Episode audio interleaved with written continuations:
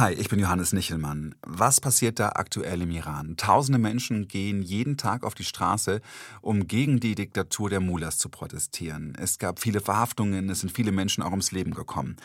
Angefangen hat alles mit dem Tod von Mascha Amini. Wegen ihres zu locker sitzenden Kopftuchs wurde sie von der Sittenpolizei festgenommen und zu Tode geprügelt. Was die Regierung des Iran bestreitet, aber die Hinweise sind doch irgendwie eindeutig.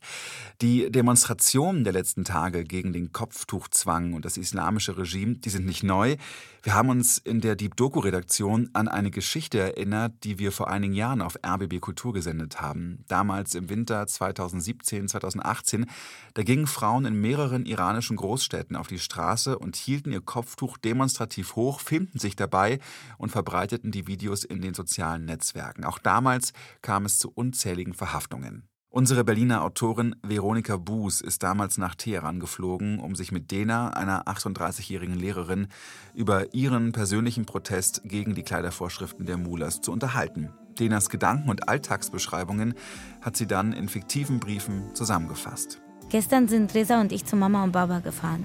Ich wollte keinen Streit mit Reza und habe mir brav das Kopftuch umgebunden. Dann, wir kommen gerade aus der U-Bahn-Station raus, sehen wir, wie drei Padaston, drei Frauen von der Sittenpolizei, alle schon älter und in Chodor, an einem Mädchen zerren. Das hier ist jetzt Denas ganze Geschichte.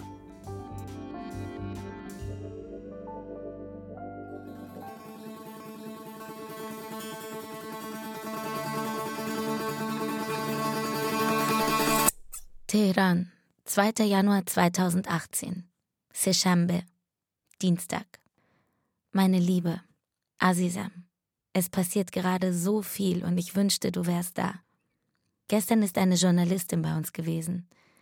Als ich gehört habe, dass sie Deutsch spricht, habe ich gehofft, sie wäre aus Österreich. Es war so schön, für ein paar Sekunden zu denken, dass sie dir so nah war. Aber sie kommt aus Polen, interessiert sich für unser Land und arbeitet in Deutschland. فقط یه چیزی بگی که من بفهمم حالا مثلا یک دوسته آهان یک دوسته دنا هستم Sie will über unsere Proteste hier berichten und mich dazu interviewen. Ich habe zugesagt, obwohl es nicht ungefährlich ist. Weder für mich noch für sie. Ja, natürlich war ich letzte Woche auch wieder dabei. Gleich früh morgens bin ich zur Chiabune in Relob, zur Straße der Revolution gelaufen. Es war wie immer ein Mittwoch. Tut mir leid, dass du dir Sorgen gemacht hast. Aber andererseits, Azizam, das mit den analogen Briefen, das war ja deine Idee. Und so ein Brief auf Papier in deine Welt braucht nun mal sehr, sehr lang. Du schreibst, du lebst in Europa und nicht auf dem Mond, aber manchmal scheint es mir so. Das Interview soll im deutschen Radio laufen. Naja, wenigstens du kannst es dir dann anhören. حالا دیگه نوبت منه که ازت بگم تو دستم خودکاره که من یکم ich habe gehört, dass du ohne Kopftuch zur Arbeit gehst. تا محل کار تا محل کار نزدیک مترو بدون روسری میریم ولی خب توی مترو معمور هست Den ganzen Weg bis zur Schule, an der ich unterrichte, trage ich kein Kopftuch. In der U-Bahn sitzt die Sittenpolizei. Das sind Wächter, die einen zurechtweisen. In letzter Zeit haben sie die verstärkt. Es sind jetzt viel mehr. Unter ihnen natürlich auch viele Frauen. Da musst du aufpassen, sonst schnappen sie dich. Manchmal ziehe ich das Kopftuch dann an, damit mir nichts passiert. Aber mittwochs, am sogenannten Weißen Mittwoch, da ist es mir egal. Da gehe ich auf jeden Fall ohne Kopftuch unter die Menschen. Ich erklärte ihr, was es mit dem Weißen Mittwoch auf sich hat. Erzählte ihr von der Kampagne, die Masir Ali Nejad im Mai 2017 von New York aus gestartet hat. Du warst damals skeptisch, ob die Frauen das lange durchhalten. Weißt du noch? Jeden Mittwoch in weißer Kleidung und mit einem weißen Kopftuch auf die Straße zu gehen, um so gegen den Kopftuchzwang zu protestieren? Und jetzt legen die Frauen sogar mitten auf der Straße ihr Kopftuch ab, halten es in die Höhe und lassen sich dabei von Freundinnen filmen. Sie schicken die Videos dann an Massi und sie verbreitet es über ihre Social-Media-Kanäle. Woche für Woche. Allein auf Instagram hat Massi zwei Millionen Abonnenten. Hast du im Netz ihr letztes Interview für das amerikanische Fernsehen gesehen? So one it comes to Western women, and I want to explain to them, sometimes they say that, you know, there are so many bigger problems in, in the Middle East. Why you care so much about compulsory hijab? Oft wird Massi gefragt, warum sie sich so auf das Kopftuch versteift. Es gebe doch so viel größere Probleme im Nahen Osten. Vor allem von Männern wird sie das gefragt.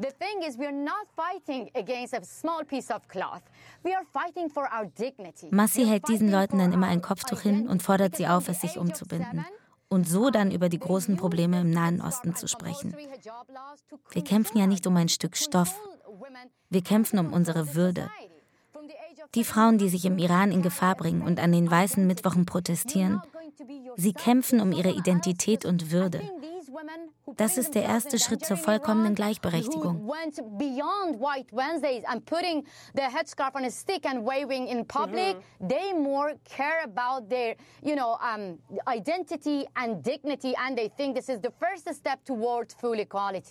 Danach wollte die Journalistin wissen, ob ich keine Angst hätte.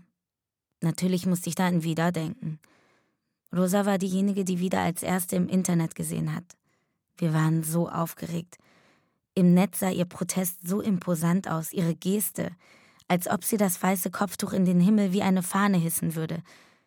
Die haben wieder auf dem Kicker, weil sie auf Instagram so präsent ist. Sie wurde gefasst, inhaftiert und keiner wusste, wo man sie eigentlich hingebracht hat. Reza hat nur den Kopf geschüttelt, als er das gehört hat. Vor allem, weil sie ja eine Tochter hat. Jedoch da, nicht mal zwei Jahre alt. Natürlich habe ich Angst, sagte ich der Journalistin. Jeden Morgen Bevor ich auf die Straße gehe, hadere ich mit mir. Ich frage mich, ob ich mich dieser Gefahr wirklich aussetzen will. Vor allem, vor allem habe ich Angst um meine Familie. Wenn die mich festnehmen würden, würde sich meine Mutter große Sorgen machen. Mein Mann Reza auch. Mittlerweile wurden so viele Frauen bereits gefasst. Viele mussten eine Geldstrafe zahlen oder wurden sogar inhaftiert. Oft hat man die Verwandten gar nicht über die Verhaftung informiert. Davor habe ich Angst.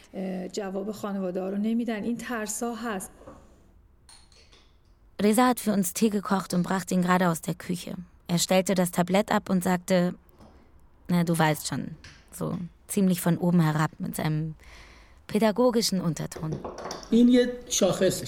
Wenn eine Frau das Kopftuch ablegt, ist es ein Zeichen, das den Menschen sofort ins Auge springt. Es ist ein Akt, der ganz klar zeigt, ich breche hier mit unseren Regeln und Traditionen. So etwas aber braucht Zeit.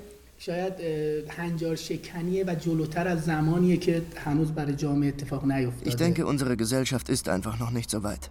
Danach fragte die Journalistin Reza, was er denn dazu sagt, dass ich ohne Kopftuch auf die Straße gehe. Voi Khuda, dachte ich mir. Da hat sie genau den Kern getroffen. Ich hatte plötzlich solche Angst bekommen vor seiner Antwort und bin, bin einfach schnell dazwischen gegangen. Mein Mann ist wie ich gegen das Kopftuch. Aber wir haben auch Freundinnen, die sich an die religiösen Kleidervorschriften halten. Sie sind gläubige Musliminnen und wollen das so. Das ist natürlich in Ordnung für uns. Es geht uns ja um den Zwang, das Kopftuch tragen zu müssen. Dagegen ist mein Mann natürlich auch.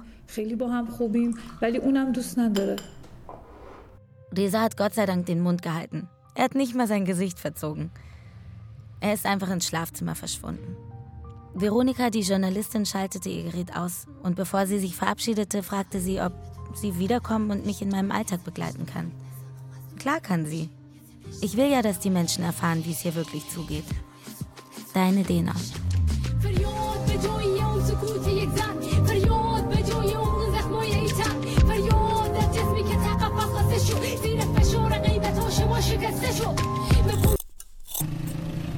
»28. März 2018 چهارشنبه Mittwoch سلام عزیز دلم چطوری خوبی؟ از نامه تو خیلی خوشحال شدم. Danke für deinen lieben Brief. Gestern sind Reza und ich zu Mama und Baba gefahren. Ich wollte keinen Streit mit Reza und habe mir brav das Kopftuch umgebunden. Veronika war auch mit dabei. Sie hat zwar merkwürdig geguckt, als sie mich mit dem Tuch sah, hat sich aber mit Fragen zurückgehalten. Dann, wir kommen gerade aus der U-Bahn-Station raus, sehen wir, wie drei Padaston, drei Frauen von der Sittenpolizei, alle schon älter und in Chodor, an einem Mädchen zerren. Sie schubsen und anschreien, sie solle mitkommen. Und das nur, weil ihr das Kopftuch heruntergerutscht ist. Sie hat die Paraston angefleht, man solle sie in Ruhe lassen. Doch sie haben nicht locker gelassen, die waren gnadenlos. Ich habe wahnsinnige Angst bekommen. Lisa auch, obwohl er versucht hat, es zu verbergen. Und Veronika war sowieso sprachlos. Stell dir vor, sie haben 7000 neue Paraston eingestellt. Und jetzt toben sie sich auf der Straße aus. Aber das wird nicht gut gehen. Den Frauen reicht's. Man sieht es überall. Sie tragen kurze taillierte Mäntel und grelle bunte Kopftücher, aus denen einzelne Strähnen oder manchmal sogar ganze tupierte Ponys herausragen. Es ist alles so aufgezwungen. Diese Heuchler. بشمار زنایی که تاریخ رقم زدن. چرا کنیم عزتی که داریم عوض بدن؟ مشکل داریم ولی شادیم اثر نزد چرا باید بترسم؟ از تو گوشه تاریک قدم زدن. صورت مادر رو کودک تابیت از اولم. عشق مادر به بچه جاوید تر از همه. زن نفس سیغلی با کلام شیوا زیباترین نفس.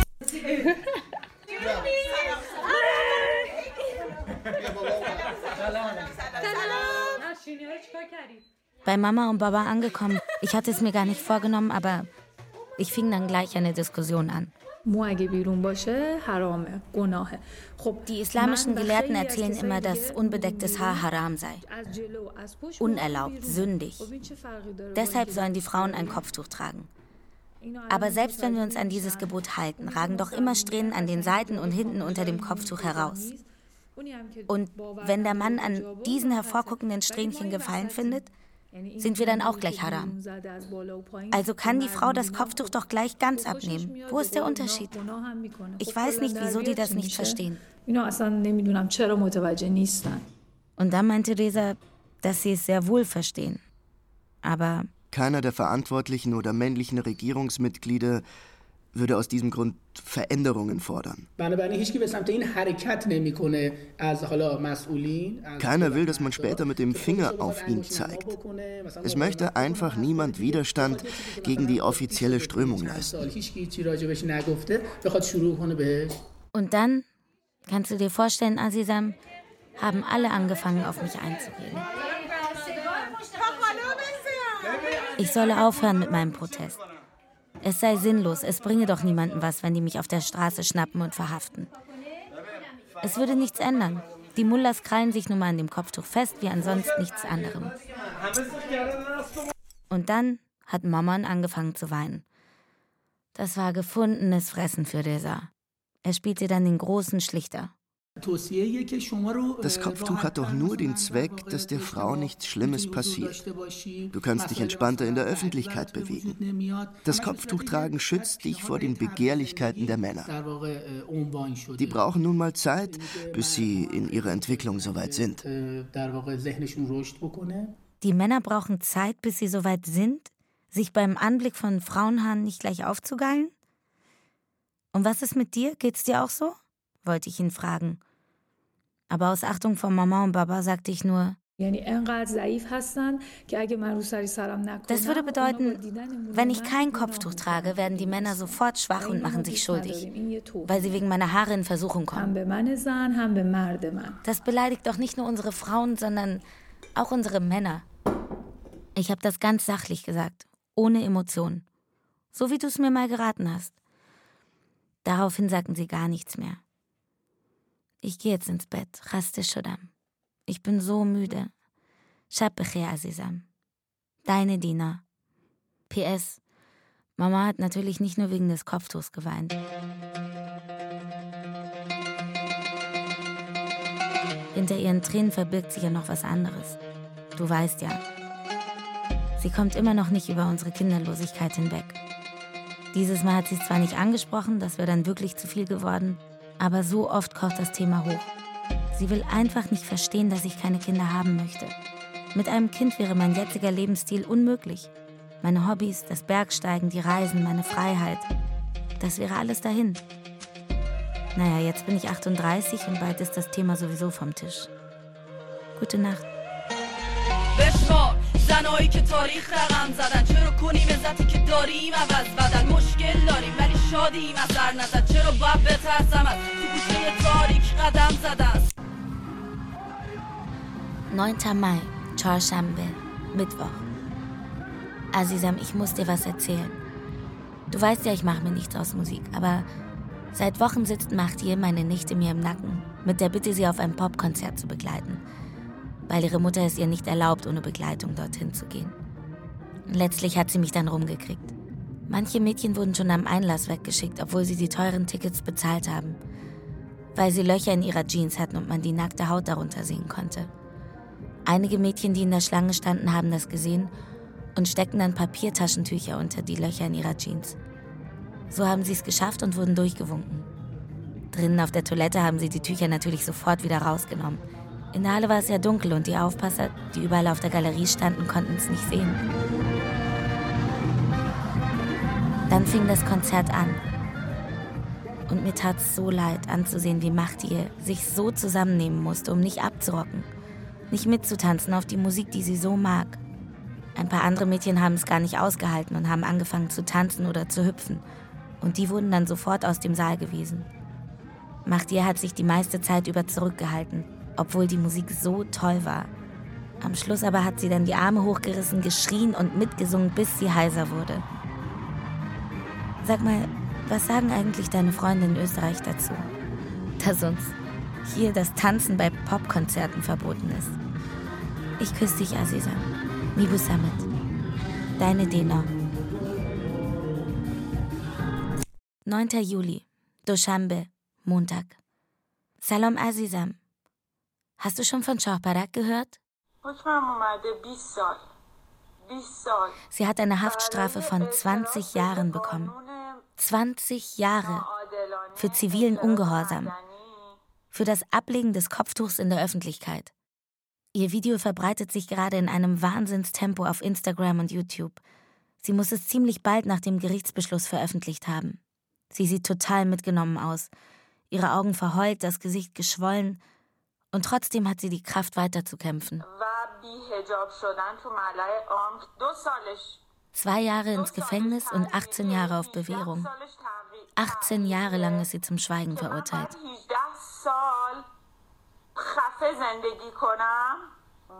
Und die Justiz ist immer noch unzufrieden mit diesem Urteil. Sie finden, sie sollte länger als zwei Jahre im Gefängnis sitzen.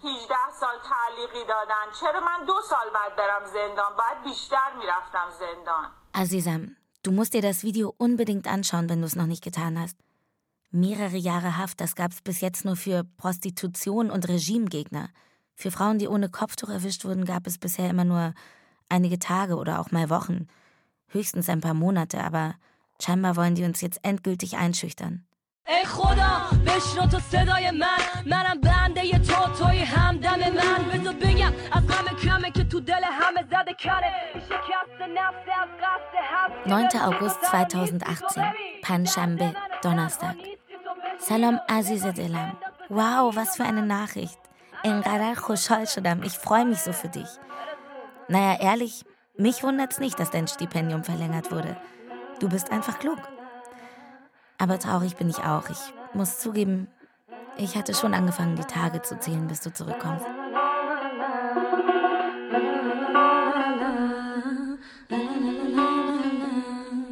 Du schreibst mir, dass unsere Proteste in Europa in aller Munde sind und dass Rouhani, als er Österreich besuchte, von den Journalisten zu den Frauenprotesten befragt wurde. Natürlich sagte er dazu kein Wort. Wie denn auch? Hast du seine Rede gesehen? Die wurde hier im Fernsehen übertragen. Was macht man mit kranken Menschen? fragt er da. Krankheiten ließen sich weder durch Internetfilter noch durch Verhaftungen von Frauen oder dem Bau von Mauern heilen. Kranke Menschen bräuchten professionelle Hilfe. Und wenn es für die Kranken passende Mittel zur Heilung gäbe, dann müsse es auch für die Probleme in der Gesellschaft eine angemessene Lösung geben. Auch wenn er uns mit Kranken verglichen hat, für ihn war die Rede schon ganz schön liberal. Liberal. Das soll liberal sein. Und er muss noch viel mehr gesagt haben. Aber natürlich haben sie nicht die ganze Rede im Fernsehen übertragen. Rouhani musste dafür scharfe Kritik einstecken und jetzt setzen ihn die Mullahs unter Druck. Mit den Reformen und Lockerungen der Kleidervorschriften, mit denen er in seiner Wahlkampagne so geworben und uns Frauen so viel Hoffnung gegeben hat, damit ist es jetzt ganz vorbei. Neulich, als Veronika wieder da war, fragte sie mich, ob wir eine organisierte Gruppe seien. Nein, ich gehöre keiner Gruppe an. Ich mache es auf eigene Faust, für mich selbst. Und viele Frauen aus den anderen Teilen der Stadt tun genau das Gleiche. Aber wir sind keine organisierte Gruppe.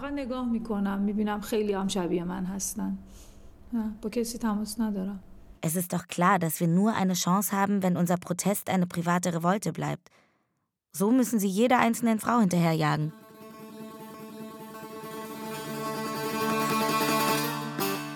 Und dann habe ich das Familienalbum rausgeholt und habe ihr die Fotos von Oma gezeigt. Mit Dauerwelle und Minirock. Oh, Azizam sah die gut aus. Und Mama mit Schlaghose und rabenschwarzen langen Haaren vor dem Kino. Da, wo jetzt die Moschee steht. Ich habe ihr davon erzählt, wie der Schah 1936 den Chador abschaffen ließ. Wie den Frauen, die ihr Haar bedeckten, die Tücher vom Kopf gerissen wurden. Weil das nicht in das Bild des fortschrittlichen Irans passte. Auch eine Form von Gewalt.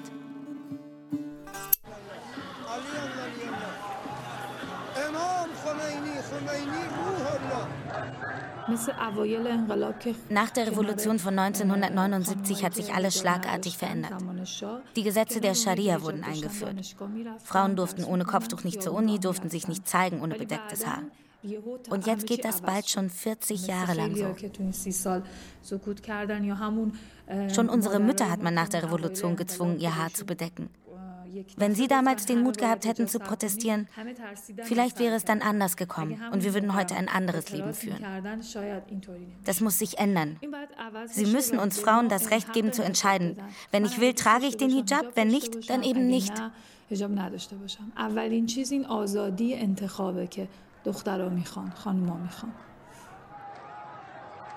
Und wenn ich will, kann ich mein Haar auch ganz abschneiden. Dieses Haar, das alle so aufwühlt.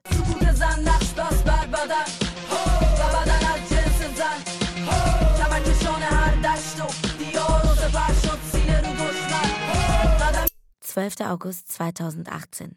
Yekshambe, Sonntag. Salam Azize Delam. Ich fasse es nicht. Sie haben Rosa verhaftet und verschleppt. Ihre Eltern haben angerufen. Keiner weiß, wo sie ist. Ich habe so eine Angst. Und gleichzeitig war ich so leichtsinnig und habe Shirin angerufen. Obwohl es doch klar ist, dass sie uns abhören können. Shirin war so verängstigt, dass sie mich gebeten hat, das Ganze nicht am Telefon zu besprechen und sofort aufzulegen. Damals, als du vorgeschlagen hast, dass wir uns ganz altmodisch Briefe schreiben und nicht über das Internet kommunizieren sollten, und am besten auf Deutsch, da habe ich dich ausgelacht. Ich fand dich paranoid. Mittlerweile denke ich, du hattest recht. Kurz nachdem ich aufgelegt habe, kam Veronika. Ich hatte total vergessen, dass wir verabredet waren. Sie wollte wissen, wie ich mich fühle nach Rosas Verhaftung. Ob ich wüsste, wie es den Frauen in der Haft ergeht. Ich erzählte ihr meine Mantelgeschichte. Weißt du noch? Der Mantel, den ich trug, war zu kurz. Naja, so kurz war er auch wieder nicht aber zu kurz für die Kleidervorschriften der Mullahs. Damals hatten sie eine Mantelphase. Ich wurde angehalten und mitgenommen, zusammen mit anderen jungen Frauen. Sie haben uns in eine Zelle gesteckt und von uns gefordert, uns zu verpflichten, nie wieder kurze Mäntel zu tragen. Dann haben sie meine Familie angerufen, damit sie mir einen langen Mantel mitbringen. Erst dann würden sie mir erlauben, die Zelle zu verlassen. Dann kam Reza und brachte mir einen längeren Mantel. Den habe ich übergeworfen und als wir draußen waren, da habe ich ihn wieder ausgezogen. Reza war damals so verständnisvoll. Hat kein böses Wort gesagt, hat mich sogar getröstet. Nachdem ich Veronika die Geschichte erzählt hatte, schaltete sie ihr Gerät aus und fragte Reza, ob er auch bereit wäre zu einem längeren Interview über die Frauenproteste. Klar, sagte er. Voi Choda, wieso das denn? Er hat sich doch nie wirklich für unsere Proteste interessiert. Meine Frau hat die Erlaubnis, frei zu entscheiden, das zu tun und zu lassen, was sie möchte. Ich habe meiner Frau nie befohlen, das Kopftuch zu tragen. Aber wenn wir in dieser Gesellschaft leben, müssen wir bestimmte geläufige Konventionen befolgen. Es gibt eine Art Kodex. 25. August. Schambe, Samstag. Die Verhaftungen überschlagen sich. Jetzt hat es eine 24-jährige Studentin erwischt. Roya Sariri. 23 Monate hat sie gekriegt und 10 Peitschenhiebe auf Bewährung. Peitschenhiebe. Wie lächerlich. Roya hat ein kleines Baby, aber das ist denen doch egal. Ein Foto im Netz zeigt sie in dem Moment, in dem sie abgeführt wird. Mit knallrot geschminkten Lippen lacht sie in die Kamera. Eine Hand in Handschellen, die andere zum Victory-Zeichen erhoben. Ich hoffe, unser Kampf ist nicht umsonst. Ich hoffe, all das wird wirklich dazu führen, dass wir irgendwann in einer freien Gesellschaft leben werden. Ich warte auf dich, Azizam. Komm bald zurück. ببینید اگه ما قبول بکنیم که تو این جامعه هستیم یه چیزی به صورت عرف وجود داره و جاریه Diejenigen, die die Regel brechen, müssen mit Konsequenzen rechnen. آدمای پیشگام باید تحمل سختی رو داشته باشن Ich ermutige meine Frau auch nicht, ohne Kopftuch auf die Straße zu gehen, weil sie dann die Konsequenzen tragen muss. Ja, ich trage die Konsequenzen auch. Und wenn ich ohne Kopftuch auf die Straße gehe, tue ich das nicht hirnlos, wie Reza sich das vielleicht vorstellt. Manchmal an bestimmten Orten in der Stadt schauen mich die Menschen, egal ob Männer oder Frauen, verwundert an. Aber ich werde nicht oft angesprochen. Manchmal lächeln sie sogar leicht, mit Zustimmung. In den Bezirken, in denen vor allem sehr religiöse Menschen leben, kommen sie manchmal und bellen mich an. Wieso tragen sie kein Kopftuch? Das hier ist eine islamische Gesellschaft.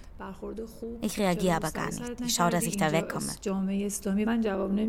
Wenn ich antworten würde, würden sich Menschen versammeln. Und ich weiß, dass viele uns nicht unterstützen. Es könnte schnell passieren, dass einer die Polizei anruft. Und das will ich nicht. Was ich will, ist still und in Frieden mein Ding machen.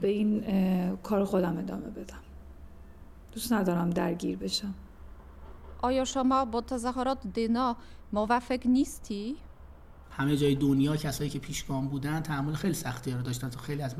Alle Vorkämpfer in der Welt hatten es immer schwer. Also, ich motiviere sie nicht dazu, aber ich verbiete es ihr auch nicht. Ich sage ihr, wenn du den Weg gehen willst, musst du sehr vorsichtig sein. Jetzt ist es viel zu früh. Vielleicht sollten wir darauf warten, dass sich im Laufe der Zeit das Denken ändert.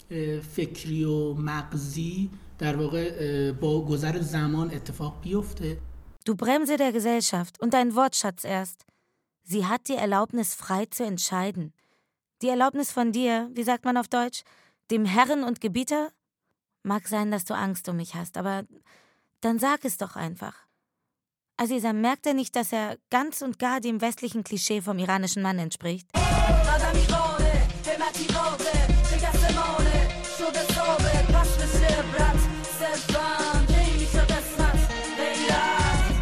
»8. Dezember 2018, Shambe, Samstag. Salam Azizam. Chetori Khubi. Ich weiß, ich habe lange nicht geschrieben. Manu Bebash. Verzeih mir, ich war zu aufgewühlt und nicht mehr, mehr in der Lage zu schreiben. Sie haben Rosa freigelassen. Gleich nachdem ich es erfahren habe, bin ich zu ihr gelaufen. Sie wollte nicht reden. Das heißt, nicht nur mit mir, sie hat einfach kein Wort gesagt. Niemandem. Ihre Eltern haben mich nicht direkt rausgeschmissen, aber haben mir zu verstehen gegeben, dass es besser wäre, wenn ich wegginge. Sie stehe immer noch unter Schock. Sie wurde da so gequält, dass sie überhaupt nicht in der Lage sei, darüber zu sprechen. Ihre Mutter hat mir zugeflüstert, dass Rosa wahrscheinlich zu ihrer Tante nach Kanada auswandern wird. Noch eine Freundin, die weggeht. Heute gab es in meiner Klasse mal wieder einen Geburtstag. Die Mädchen werden dieses Jahr neun. قانونم براش گذاشتن جشنم براش می‌گیرن حس خوبم به بچه منتقل می‌کنن ولی بچه دوست نداره. دختر دوست نداره. خب، من فیرد از از ریختیگن اکت. Macht alles, damit sie sich dabei wohlfühlen.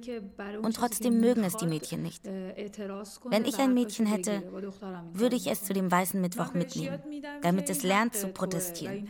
Ich würde meiner Tochter beibringen, dass es unser Recht ist, das Kopftuch abzulegen. Ich würde das, was sie an Gehirnwäsche in der Schule mitbekommt, korrigieren. Ich würde ihr sagen, wenn du magst, trag das Kopftuch. Wenn du nicht magst, kannst du das ganz klar sagen und ablegen. Nimm es nicht einfach schweigend hin. Als ich das abends Veronika erzählte, hörte Reza die ganze Zeit zu. Irgendwann schaute er sie an und sagte nur kurz, wenn ich ehrlich bin, halte ich diesen Protest für leichtsinnig, unüberlegt und irrational. Er grenzt an Verrücktheit. Das ist mein Standpunkt. Dann ist er aufgestanden und ins Schlafzimmer gegangen. Ich verabschiedete mich von Veronika. Ihr war die Spannung zwischen uns sichtlich unangenehm. Dann ging ich ins Bad, schaute mich im Spiegel an. So viel Aufregung. Was sind schon Haare? Sie sind nicht wie meine Hände, die ich brauche, um zu arbeiten. Und nicht wie meine Beine, die ich brauche, um zu gehen. Und sie sind auch nicht mein Herz. Ich stand langsam auf, ging in die Küche und holte die Schere.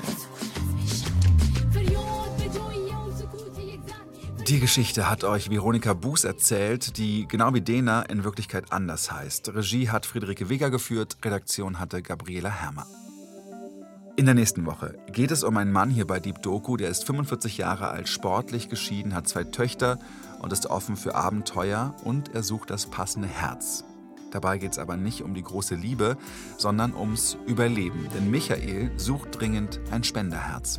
Naja, also ich warte jetzt schon seit sechs Monaten. Ist halt so, muss halt ein Mensch sterben, damit ich überleben kann. Neue Stories von Deep Doku jeden Mittwoch in der ARD Audiothek und überall, wo es Podcasts gibt. Und falls ihr mal was zu einem bestimmten Thema hören wollt oder selbst eine spannende Geschichte habt, dann schreibt mir an deepdoku@rbbkultur.de.